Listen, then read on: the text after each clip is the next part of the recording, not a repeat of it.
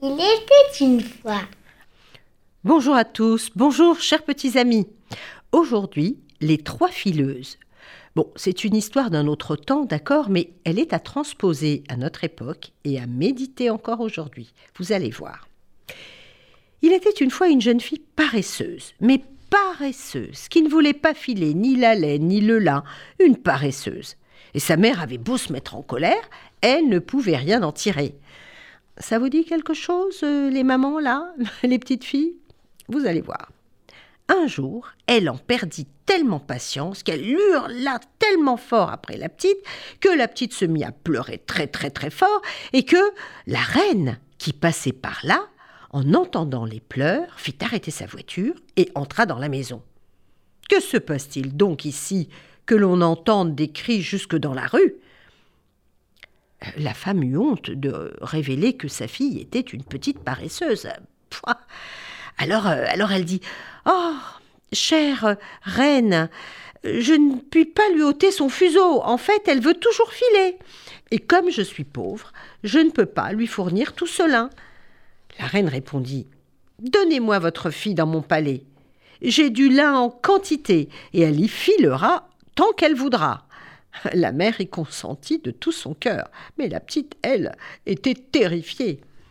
Arrivée au palais, elle la conduisit dans trois chambres qui étaient remplies du plus beau lin, et le plus beau lin est le plus difficile à tisser.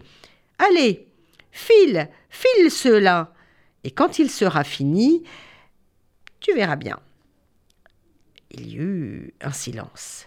La pauvresse leva les yeux, terrifiée. Mais, tu sais comment je vais faire tout cela Je ne sais pas filer, je n'ai pas envie, c'est énorme. Quand il sera fini, poursuivit la reine, je te ferai épouser mon fils aîné. Mais ne t'inquiète pas, attends, ta grande qualité de travailleuse vaut tout l'or du monde. Elle partit, ferma la porte derrière elle, satisfaite. Mais la petite était écrasée de douleur. Comment allait-elle faire? Quand elle fut toute seule, elle se mit à pleurer, pleurer, et elle resta trois jours sans rien faire du tout. Alors le troisième jour, la reine vint la visiter. Mais, mais rien n'est fait. Qu'est-ce qui se passe? Alors la jeune fille euh, trouva comme excuse euh, bah, C'est-à-dire que j'ai beaucoup de chagrin et, et je n'arrive pas à travailler parce que j'ai du chagrin d'avoir quitté ma mère. Ah oui, évidemment. Quelle belle excuse. Et la reine euh, fut compréhensive. Mais il faut faire ce travail, ma chère. N'oubliez pas ce que je vous ai promis. La pauvre petite restait pensive à la fenêtre quand elle vit trois femmes, mais alors pas jolies, hein, mais trois femmes se promener. La première avait un grand pied plat. La seconde une lèvre inférieure si grande et si tombante qu'elle dépassait le menton. Oh, pas jolie. Et la troisième, un pouce large et aplati. Pas jolie, ces trois dames. Et elles se plantèrent euh, devant la fenêtre, les yeux tournés vers la chambre, et demandèrent à la jeune fille ce qu'elle voulait. Alors la jeune fille eut une idée. Elle leur expliqua sa pauvre situation, la malheureuse, la paresseuse. Et alors, elles acceptèrent de l'aider. Mais attention, à une condition. Tu vas nous promettre de nous inviter à ta noce. Et, et attends, c'est pas fini. Et tu vas nous nommer tes cousines et sans rougir de nous, même si nous ne sommes pas très belles. Et attends, c'est pas fini. Et tu vas nous faire asseoir à ta table. Allez, on va y aller, on va filer ton lin, tu verras. Ah mais oui, oui, de tout cœur, de tout cœur, répondit-elle. Entrez, commencez tout de suite. La petite était très heureuse, mais il fallait les faire accepter. Elle les regardait travailler. La première faisait tourner son rouet, la seconde mouillait le fil, et la troisième le tordait et l'appuyait sur la table avec son pouce.